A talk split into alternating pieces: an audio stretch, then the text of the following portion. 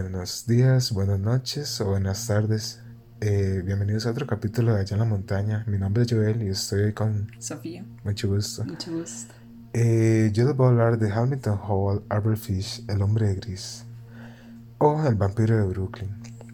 Nacido el 19 de mayo de 1870 en Washington, D.C., pasó varios años de su infancia en un orfanato. Albert sentía placer ante el dolor físico, O sea, sentía placer cuando lo golpeaban a él o...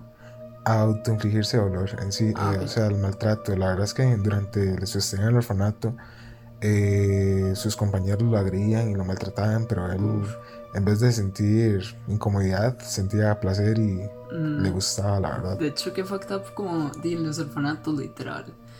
No digo que sean una mala opción porque está muy bien que padres que no pueden tener hijos los tengan. Pero si nos ponemos a pensar, un montón de gente que sale de orfanatos cuentan que es como un infierno. Siento que es parte de la negligencia del personal porque no creo que le tomen importancia a cuidar niños que no son de ellos, simplemente es algo que hacen por dinero, en su mayoría. No, no- estoy juzgando a todas las personas, pero eh, lo normal es que las personas lo hagan por dinero, como casi todo el mundo. y- Cierto. Sea, y- también pienso que los niños, al no tener esa figura paternal y maternal, o bueno, esa, ese guía espiritual, Ajá. em, pues fijo se descarrilan, como dicen las señoras. O al menos, sí, no. ¡Ah! De hecho, sabía que los niños sienten como mucha menos empatía que las Ah, personas adultas. ajá. Entonces puede ser por eso. Sí, puede ser, la verdad, por eso. Aparte que a esas edades, suponiendo que Albert tenía nueve años, supongamos que los, com- los compañeros de cuarto eran de una edad similar. Tal vez simplemente querían atención y siempre buscan formas de, de conseguirla de cualquier persona. Bueno, Albert eh, sentía eh, dolor, o bueno, le gustaba el dolor físico. Al morir el padre de Albert de un infarto, la madre sin dinero no tuvo opción que dejarlo en el orfanato. Pero luego conseguiría un empleo en el gobierno y así sacándolo a sus nueve años de edad. Pero ya Albert venía con problemas que lo marcaban. A los 12 años empezó una relación homosexual con un chico un poco mayor. Albert empezó a esconderse en los baños de las piscinas públicas Decía que le excitaban los olores y sonidos, en cartas que relató. Eso me recuerda un montón al libro de El perfume, la leído. No, la verdad es Es que no. es súper bueno a mí, la verdad sí me gustó, aunque siento que eh, no es el tipo de libro de asesinato que me leo porque mm, creo que se saltan, el autor no le, ex- le exprime esas partes que me gustan, pero igual es súper bueno, es un clásico. Me gustaría leerlo, la verdad. Eh, bueno, eso fue en cartas que relató. Eh, pero eso lo llevó a otros extremos, haciéndolo adicto a la cropofagia, que es la ingestión de orina, y la urofagia, que es la ingestión de excremento. Qué rico. Mm, sí. Bro, la gente dice que come excremento, ¿cómo no se mueren? Mm, Siento que feo, tiene un montón de bacterias o algo. Mm, Supongo que deben ser consecuencias a largo plazo, tal vez no se mueren en el momento, Ah, pero después, no sé, digamos, por ejemplo, no sé si sabes que el intestino alberga la mayoría de las bacterias del estómago y wow. las heces no las expulsan todas, pero siempre eran contaminadas. Ajá. Tal vez en algún caso, en la ingestión, alguna bacteria como la salmonela Ujú. entra al cuerpo y mata a la persona, pero tal vez solo tenía suerte y por eso no se murió. Ujú. Eh, a sus 20 años se volvió un prostituto violador de adolescentes. Su madre, con el afán de enmendar su camino, pensó en un matrimonio. Sería una buena idea para rectificar su camino. Y al parecer funcionó, pues Albert se convirtió en un buen padre. Hasta 1903 fue arrestado por malversación de fondos, fue llevado a una prisión de Sing Sing en New York. Ahí Albert y los presos mantuvieron relaciones sexuales. Cuentan que eran urgías extremas y top de urgías, por decirlo de una forma, o sea, Yo quiero. sí, o sea, hay historias solo de las relaciones sexuales que mantenían. Ajá. Wow. Eh, ¿Cuál la concha? ah, ¿Cuál la concha? sí, cuál concha ni que nada. Legal. Eh, a ver, eh, eh, mantener relaciones sexuales con los presos, pero todo eso es el inicio de su verdadera historia, ya que aceptó que violó a más de 100 niños menores de 6 años. Empezó a recurrir más a los burdeles, le pedía a las prostitutas que lo azotaran hasta sangrar, ya que tenía atracción a autolesionarse. Luego, en 1917, su mujer lo dejó por otro hombre. Albert juraba oír una voz, ella es el apóstol Juan. Eso, eso de que él escuchaba la voz del apóstol Juan sirvió en el juicio para darle la, tal vez no dejarlo libre ni perdonarle todo lo que hizo, sino como tal vez reducir la sentencia o tener otro, otro criterio porque tenía algún trastorno. Pero más adelante se da cuenta que el jurado lo descartó completamente. ¿El apóstol Juan cuál, es? Mm, no sé, soy casi ateo entonces. Oh. Expuesto. Eh, sí, bueno, soy, no sé, la verdad, me lo dejo para mí. Hace 60 años atacó a un devil metal Thomas Bendel en Delaware y mató, y mató a puñaladas a un niño negro diagnosticado con retraso mental. Los primeros pasos para asesinatos en 1934 envía a Grace Booth los padres de una niña desaparecida la siguiente carta. Estimada señora Woods, en China, en, 1894, había una hambruna en China. La carne de cualquier tipo costaba entre 1 y 3 dólares por libra. Tan grande era el sufrimiento entre los pobres que todos los niños menores de 12 años eran vendidos como alimento. Usted podía entrar a cualquier tienda y pedir un corte en filet o carne de estofado. El trasero de un chico o chica es la parte más dulce del cuerpo. Era vendida como chileta de ternera a muy alto precio. Mi amigo el capitán John Davis, asistente en el barco Tacoma, regresó a New York, robó a dos chicos de 7 años y 11 años, los llevó a su casa, los desnudó, los encerró en un armario y los azotó varias veces por día para que su carne fuera más tierna. Primero mató al chico porque tenía el trasero más gordo. Ok, dato curioso sobre el azotar la carne. Eh, la verdad es que sí, o sea, no es que azotarla funcione, pero golpear la carne rompe las fibras y la suaviza. Entonces es perturbador, pero en realidad servía. Wow, qué fucked sí. Cada parte de su cuerpo fue cocinada y comida, excepto la cabeza, huesos e intestinos. El chico pues que... Ah, tras de todo desperdicio. Sí, tras todo desperdicio. el chico pequeño fue el siguiente. En aquel tiempo yo vivía en la calle 409 E100, cercana a la derecha. Él me decía cuán buena era la carne humana y decidí probarla. El domingo 3 de junio de 1928 hice lo mismo con su hija Grace. Le llevé un pote de queso y fresas, almorzamos, me besó con el pretexto de llevar una fiesta, la encerré en una casa vacía en Winchester. Cuando me vio completamente desnudo comenzó a llorar y corrió escaleras abajo. La atrapé, la estrangulé, la corté en pequeños trozos, la cociné y lo comí.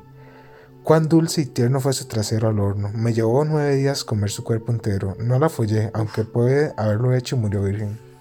Qué feo que uno como papá le llegue una carta así. Literal. Y la carta es real, o sea. Sí, es una, es una carta real. Oye, ¿y la vara de China es real? La mm, no lo sé, la verdad sí es real, pero he escuchado cosas como eh, porque los bueno, los asiáticos en sí consumen comida tan extraña, es porque hubo mucha hambruna y literalmente se comían todo. Entonces, si usted lo relaciona, tiene un poco de sentido que Qué fucked up. coman literalmente todo lo que se encuentren. Ajá, literal. Qué fucked up. Sí. Estúpido capitalismo. Sí. Estúpidos sistemas económicos. Ninguno funciona. Legal. Y bueno, ya ahora a ellos sí les funciona, pero ya fue como que les quedó la costumbre, simplemente. De hecho, no sé si sabe que en China hay un festival en el que literalmente comen perros así a lo, wow. Hay un montón de imágenes y videos por si quieren verlos. A lo coronavirus. Sí. Eh, un niño de cuatro años llamado Bill Gates Gaffney desaparece fuera del apartamento de su familia en Brooklyn. Joseph Mehan, un conductor del tranvía de Brooklyn, vio una foto de Albert en los diarios y lo identificó como el anciano que vio el 11 de febrero de 1927, tratando de calmar a un niño sentado a su lado en el tranvía. Eso ayudó a capturar a Albert.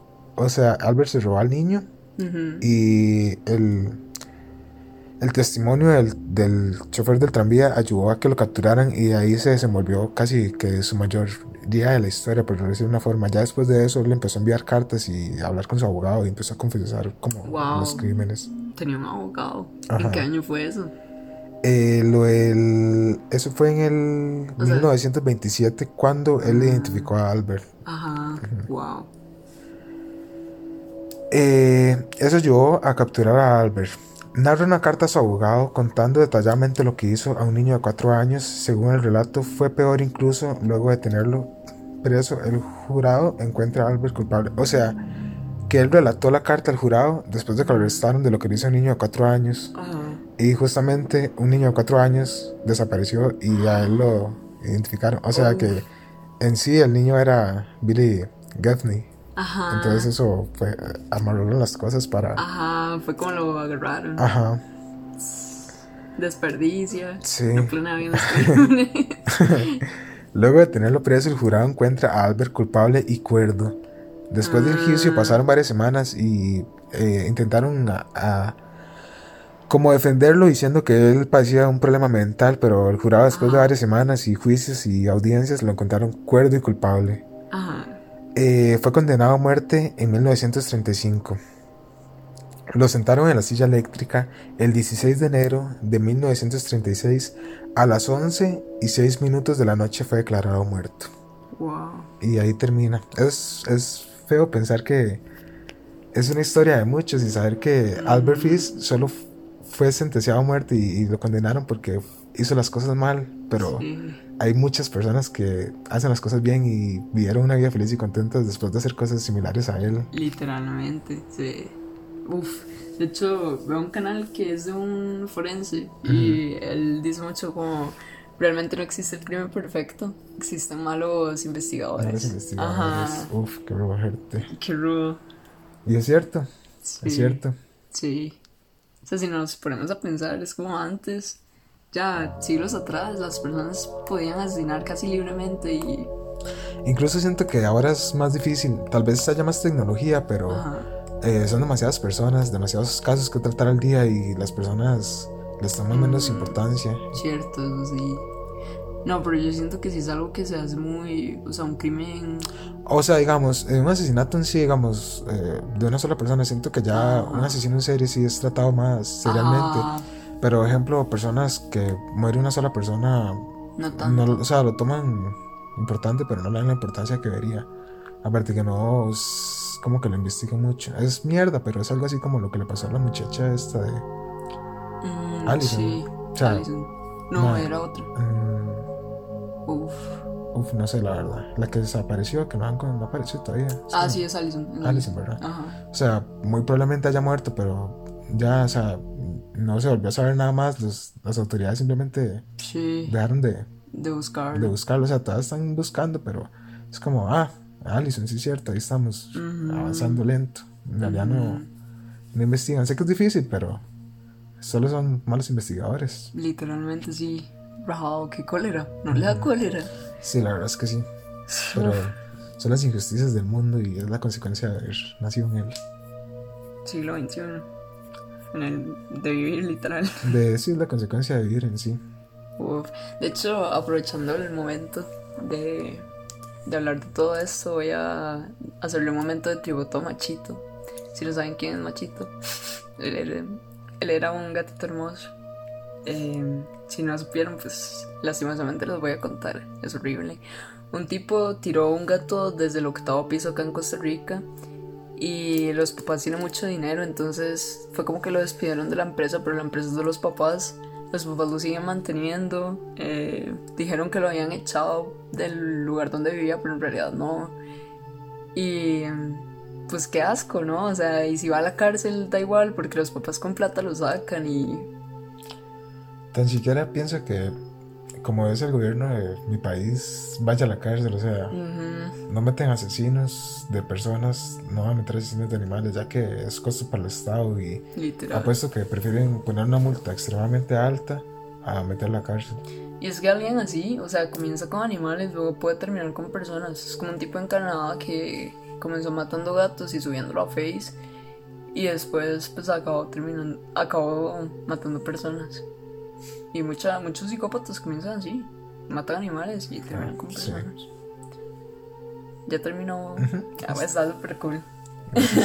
de hecho, antes de que se me vaya, Si tuviera que comerse una parte del cuerpo humano, ¿cree que el trasero sería el mejor? Sí, siento que es la parte más suave porque no, no recibe ningún tipo de. No dureza, sino como ejercicio, de decir una forma. O sea, los músculos siempre están sueltos y siempre están recibiendo golpes cuando esto se siente. Entonces pienso que las fibras deben de ser literalmente suaves. Conmigo quedan con hambre. Conmigo también. Creo que no comerían, la verdad. Legal. ¿Sabes qué estaba pensando? Siento que yo sería súper comestible. Ya, o sea, soy como pura grasita. Carne. Coe, Sofía. Sí, legal, voy a vender por allá. Cuando quiera me avisan. ok, entonces voy a empezar con mi caso. El caso de Candace Elizabeth Newmaker. En su nacimiento fue llamada Candace Thierry Elmore. Nació en noviembre 19 de 1989 o sea, tomen en cuenta la fecha porque es impresionante que hasta a esas edades, o sea, fechas tan cercanas acá, incluso era capaz de ocurrir terapias como estas. Pero bueno, el punto es que eh, Candace en realidad tuvo dos hermanos y todo, uno se llamaba Michael, la otra Chelsea. Y pues no sé cómo habrá, habrá sido su infancia, pero a los cinco años eh, el servicio social tipo PANI los separaron o sea, separó toda la familia, separó los hermanos. Después de dos años, eh, una señorita llamada Jean Elizabeth Newmaker, quien era una enfermera, una practicante enfermera en pediatría, eh, la adoptó. Ella era soltera y dicen por ahí las malas lenguas, las señoras del barrio, que mm, Jean la adoptó porque se sentía sola. Lo cual no sé qué tan real sea, porque, o sea, ¿quién adopta a un niño solo porque se siente solo? Pero... Mm, yo siento que sí, es que las personas cuando tienen soledad recurren a cualquier compañía, incluso viene de mano de las relaciones tóxicas que usted se mantiene con una persona que no quiere solo por no estar solo. Entonces pienso que es algo similar. Eh, tal vez ella no quería una pareja, sino quería alguien que estuviera ahí para siempre y pensó que tener un hijo iba a ser una buena idea. Que de hecho eso es como cuando los papás tenían hijos por, por que alguien los cuide y, y todo eso. Y en realidad no significa nada. Puede que usted sea un muy buen padre y yo sea una hija que nada, o sea, ni siquiera me preocupe por usted. o, o papás que tratan súper mal a los hijos, los agreden. Pues obviamente sus hijos, la mayoría no lo van a cuidar. Otros sí. De hecho, a mi mamá es como esas señoras que pasan diciendo así como, ah, es que mm, tiene que hacerle caso a su mamá porque si no, eso es una bendición y si no, va a ser maldita y Dios la va a castigar. Y creo que eso viene mucho de la mano con el miedo que intentaban meter antes, ¿no? Para no quedarse solo los señores. Mm, creo que eso es culpa de que nos criaron con el famoso temor de Dios. Sí. Que en realidad la enseñanza no está mal o sea, la idea que tiene la religión de, de ser uno como persona no está mal, lo malo está en creer que tienen que seguirse al pie de la letra. Todo completamente. Digamos, tengo una idea sobre los mandamientos. Por ejemplo, siento que los mandamientos y esas cosas son solo una guía, no es una guía a seguir al 100%. O sea, ninguna persona es capaz de, de, de llevar los mandamientos al pie de la letra. Y siento que es solo como una guía. Y las personas de antes tienen esa mentalidad que hay que cumplirse lo que la guía dice al 100%, que en realidad es algo imposible. O sea, tampoco estoy diciendo que hay que respetar a los papás, pero tampoco es como dejarse como antes de los papás, porque, o sea, la verdad es que yo, al menos lo que me cuenta mamá, los papás antes agrían a los hijos extremadamente demasiado. Y ellos solo decían, tenemos que respetarlos porque es la voluntad de Dios respetar a mi papá y si yo les respeto o no me dejo agredir, pongámoslo así, voy a estar mal. Y siento que eso está un poco mal, la verdad. De hecho, es como de una relación bastante amor, sin miedo. Pero bueno, el punto es que Jean, que vivía en Carolina del Norte, ya después de varios meses, tuvo que llevar a Candace al psiquiatra porque presentaba comportamientos extraños, según Jean y la medicaron. Sin embargo, irónicamente todo empeoró.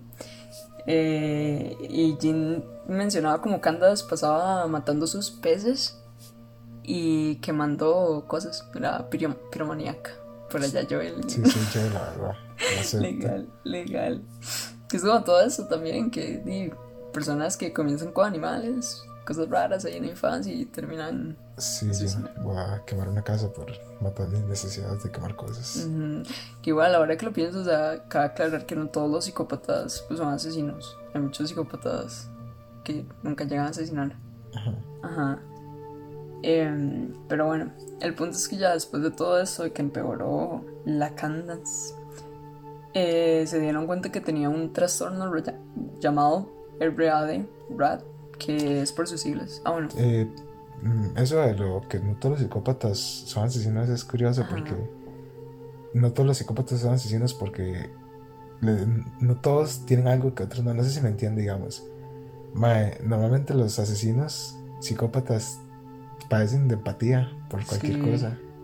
Siento que lo que tiene a una persona de ser psicópata es que aún le cae empatía y, y coherencia de las cosas. Entonces, siento que eso es lo que separa de que muchas personas sean psicópatas, muchas, porque más siento que todo el mundo ha pasado por un momento de enojo en el que ha dicho, uff, quiero hablar así ya. Sí. Entonces, siento que la empatía y la coherencia separa a nosotros como personas de de los psicópatas, pero siento que es más normal de lo que parece, la verdad. Sí, claro, y también el poder como sostener sus deseos y... Ajá. Ajá. Sí, qué fuerte, ¿verdad? Bueno, el punto es que el trastorno es el, Reactive Attachment Disorder. Ay, la bilingüe. bueno, la verdad es que eso, es, o sea, eso en español significa como desorden reactivo del apego. Ay. no, ya, bueno, pero bueno, la verdad es que esto se genera como desde los seis meses hasta los tres años. Eh, entonces, pues claro, o sea, es muy poco probable que le pase a las personas. De hecho, es un trastorno súper inusual.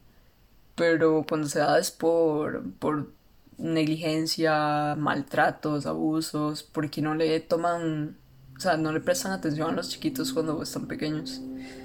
Para que vea, Joel, tome notas. Nunca voy a tener hijos. ya lo veo. ya tengo una. no, mentiras.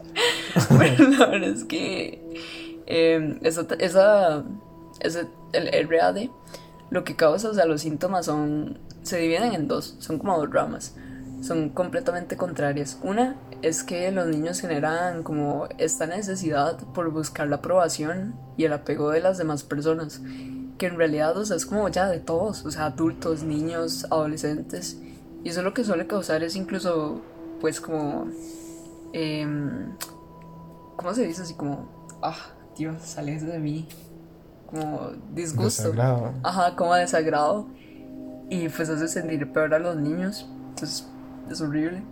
Y está la otra parte que era la que tenía Candas que es cuando sienten total apatía por las demás personas, sobre todo por los por sus eh, encargados legales o papás. Y bueno, el punto es que ya después de enterarse de todo esto, eh, Jin estuvo investigando y les recomendaron mucho la terapia de apego. Que de hecho, un dato importante mencionar es que la terapia de apego eh, tiene registradas seis muertes en total de niños. Los casos más eh, conocidos son de hecho el de Candace y el de Raffles. No sé cómo se pronuncia, pero bueno. Entonces, en el año 2000, era el año 2000, en abril. Wow, fue súper reciente. Ajá, fue súper reciente. Me sorprende que tipo de terapias así no las haya prohibido el gobierno inmediatamente después de que una persona haya muerto. Exacto. Exacto. Wow, héroes de la humanidad literal. Y no, y es que, o sea, pensar en todo esto, o sea, es que yo creo que la salud mental, o sea, los tratamientos para la salud mental a veces son muy ambiguos. O sea, la gente ni siquiera se pone a pensar mucho sobre eso. Sí, eso sí es que, bueno, al menos ahora es un poco mejor. Sí, la verdad, al menos eh, comprenden más a las personas e intentan no, no obligarlos a cambiar porque simplemente no pues, se puede. Sí. Eh, al menos ahora la sociedad se adaptó a que es algo que simplemente no se puede cambiar, que se puede ayudar a que se esté bien, pero no se puede cambiar. Entonces es mejor porque antes existían, bueno, incluso no sé si todavía en día lo harán, creo que tal vez en algunos lugares, las terapias de electroshock que en realidad no servían para nada. Simplemente obligaban a la persona a estar como muerta a base de, de electrochoques para que Sí. pareciera que estaban bien y simplemente era, era tortura, literal. O sea, Literal. los torturaban hasta que hicieran lo que ellos quisieran. Literal. Uf. Fijo, queda Fabri de presidente y lo, Y lo vuelven era legal en Costa Rica. para los homosexuales. Ya me veo ahí. bueno, la verdad es que ya en el año 2000 y todo, ¿verdad? En Evergreen, Colorado, también le llamaban terapia de Evergreen, pues supongo que por el lugar nomás. Y eh, Jean pagó 7 mil dólares eh, por dos semanas intensivas. Wow. Recalco el intensivas. Dios, con 7 mil dólares le puedo haber pagado una terapia psicológica mucho mejor y. El punto es que. em, De hecho, me sorprende que Jean, siendo estudiando pediatría, ajá. no resonara un poco más sobre la realidad de cómo funcionan las cosas. De hecho. Ok, entonces eh, la encargada de todo esto, o sea, la principal, era Connell Watkins. Em, también había una amiga que era como, se llamaba Ponder, tenía apellido Ponder, y eran como las dos más encargadas de todo esto. Sin embargo, Watkins es ya la, La la, principal. la principal aquí, la... Ah, es que qué cólera. Pero bueno, el punto es que Candace sufrió, eh, no sé cómo fueron esas terapias, pero posiblemente sufrió durante 10 horas de los días, los primeros días, ¿verdad? Wow. Que eran todos los días, no había descanso, todos los días. Y eh, hasta que llegó a la sesión llamada El Renacimiento. ¿Sabe qué me recuerda de esto? Far Cry 5, literal. De hecho, sí. ¿Verdad? Sí. Qué miedo. Bueno, la verdad es que en esta sesión de 70 minutos llegó el, el final de Candace, de la vida de Candace. Entonces, bueno, ya, o sea, literalmente en esa sesión, en el Renacimiento, lo que hicieron fue que envolvieron a Candace en una sábana mm, habían como 6, 5 adultos en la sala y la comenzaron a agarrar con almohadas súper pesadas, más dura que la de mi mamá. Es una piedra legal. Y mm, eh, la agarraron con almohadas para presionarle y las manos y las piernas también. Las manos y los pies, perdón. Para evitar que Para se saliera que de la sábana. Ajá, entonces le comenzaron a decir. O sea, todo esto era para simular un útero y el nacimiento de la niña, ¿no? Creo que estaban más enfermos mentalmente las personas que hacían esa terapia que. Ujú, literal.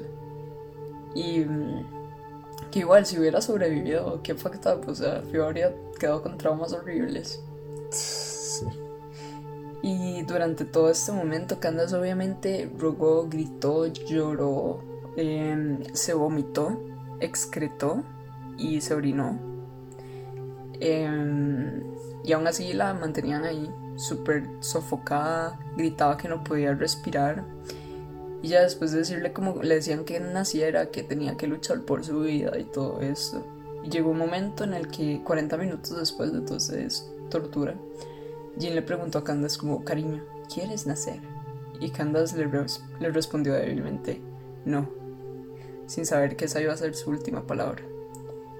Entonces Ponder comenzó, ya o sea, para que vean, Ponder comenzó a decirle como quitter, quit, quit, que es como alguien que abandona, alguien que se rinde. Y pues la cobarde, ¿no? La trataban así. Entonces ya Watkins lo que hizo fue que le pidió a toda la gente que saliera. Solo Watkins y Ponder se quedaron en la sala. Y al lado estaba la habitación como donde estaban las demás personas observando mediante un monitor. Entonces ya Ponder y Watkins se quedaron hablando entre ellos unos 5 minutos. Se sintieron el ácido. Ajá. Y mm, entonces, bueno, ya la desenvolvieron y la vieron ahí, vomitada, estaba azul, así lo describieron, y, mm, e inmóvil. Entonces, ¿sabe qué dijo Watkins? ¿Qué? ¿Qué creería usted que dice? Eh, uf, no sé qué. No sé que se rindió o algo así o que no fue valiente. Le dijo, ah, ahí está ella, durmiendo en su vómito. Qué hija de puta. Wow, Sí. qué desgraciadas. Sí. Entonces ya Jean se dio cuenta por el monitor, salió corriendo, llamó, le comenzó a hacer el RCP a la chiquita, eh, llamaron al 911 y todo. Y de hecho, cuando los paramédicos llegaron, eh, McDaniel, que era uno de los hombres que estaba ahí, les dijo que Candace había permanecido solo durante 5 minutos en terapia. Mm, cuando fueron 70, literal. Em, bueno, y los paramédicos lo que supusieron es que Candace seguía inconsciente, pero respirando todo bien. Lo que lograron fue restablecer el pulso de la niña y eh, fue llevada a un hospital en helicóptero, a donde restablecieron sus síntomas, o sea, sus signos, y literalmente, eh, pues estaba viva, ¿no? Pero al siguiente día fue declarada con muerte cerebral por la asfixia. Wow, qué fuerte. Ajá, de hecho. ¿Qué será hoy en día de, de Jean? Supongo que debe estar viva porque no fue hace mucho, la verdad, es relativamente reciente. Sabiendo hoy en día ha avanzado tanto la tecnología y sabiendo que simplemente era la forma de ser de ella, Sí, eh, la mató intentando cambiarla. sí, La verdad, la verdad, espero que se sienta muy culpable hoy en día. sí. No, y Watkins también, y las Mm. personas que realizaban esa terapia.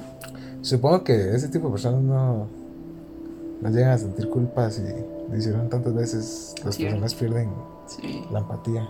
cierto. Incluso eh, hablando de los psicópatas, tal vez eran psicópatas y, y les gustaba hacer eso. O sea, ser psicópata no solo se refiere a, bueno, sí, a matar, pero y como esto lo dice, muchos ni siquiera lo, Lo hacen. lo hacen, pero es una buena forma de, de hacerlo. De hecho, eh, he leído libros en los que los psicópatas normalmente les gusta trabajar en carnicerías y, y lugares así porque les gusta estar rodeados de la muerte Ajá. y la tortura, entonces... En serio, yo había escuchado algo así, como que las profesiones que más psicópatas habían eran doctores, como los que operan, Ajá, y carnicerías. Sí. Qué loco. Mm, Pienso, es una buena forma de desahogar su necesidad de, Ajá. de tal vez sangre y, y abrir una persona Ajá. eh, legalmente, o tal vez no una persona, pero animales grandes que eh, es un poco equivalente. Ajá. Cerdos. Ajá, Los cerdos creo que son los que tienen los órganos más parecidos, ¿no? ajá. Qué loco. Sí, rajado. Y mm, de hecho, bueno, ya me, me dio mucha cólera enterarme que a Watkins y a Ponder les impusieron 16 años en prisión. Pero Watkins, eh, ¿sabe cuántos cumplió? ¿Cuántos? Solo 7. Ya después de los 7 años le dieron como. Eh, ¿Cómo se dice? Libertad condicional. Libertad condicional. Y terrible, me pareció muy injusto. Sí, la verdad es que sí. A todos les, les pusieron multas eh, y algunos tiempo en la cárcel, pero mm, casual. O sea, no digo que estar en la cárcel sea lindo, pero, pero tiempos normales, tiempos razonables. Ajá. A Jin también le pusieron como mil horas en, en servicio comunitario y todo. Wow. Que está bueno. eh. Sí, pero. Es injusto, la verdad. Mm, De hecho, m- me parece injusto la cantidad de tiempo que imponen. Por ejemplo, aquí en Costa Rica, una persona que comete un asesinato es súper poca. O sea, no súper poca, son creo que como 15 años, pero. O sea, literalmente quitó una vida. O sea, creo que una persona que quita una vida debería pasar el resto de su vida en prisión. Es como el tipo este eh, que había matado como a cinco estudiantes universitarios. El, los ciclistas. No, no, no, no, no, que en una casa, Ah, no sé. ¿no se No, acuerda? no me acuerdo. Fue un tipo que. em, nicaragüense que literalmente pintó una casa y como a la semana eh, asesinó como a cinco personas en la misma casa, que eran todos así súper jóvenes. Wow. Sí, supuestamente tenía como una obsesión con la muchacha. Qué feo, qué enfermo. Y, literal, que enfermo. Pero bueno. Bueno, esto fue Allá la montaña. Espero que les haya gustado y pronto estaremos haciendo otro Sí, podcast. Hasta- antes, antes de despedirnos, quiero agradecerle muchísimo a, a todos mis amigos que nos dieron feedback. a Cris y Valentina y, y Genesis, obvio. Y a todos los que nos escuchan, porque el primer capítulo lo escucharon como un montón de personas, o sea, como 17 que no es nada, pero para nosotros que esperamos que solo nosotros lo escucháramos. Literal, entonces muchísimas gracias. Gracias. Chao. Chao.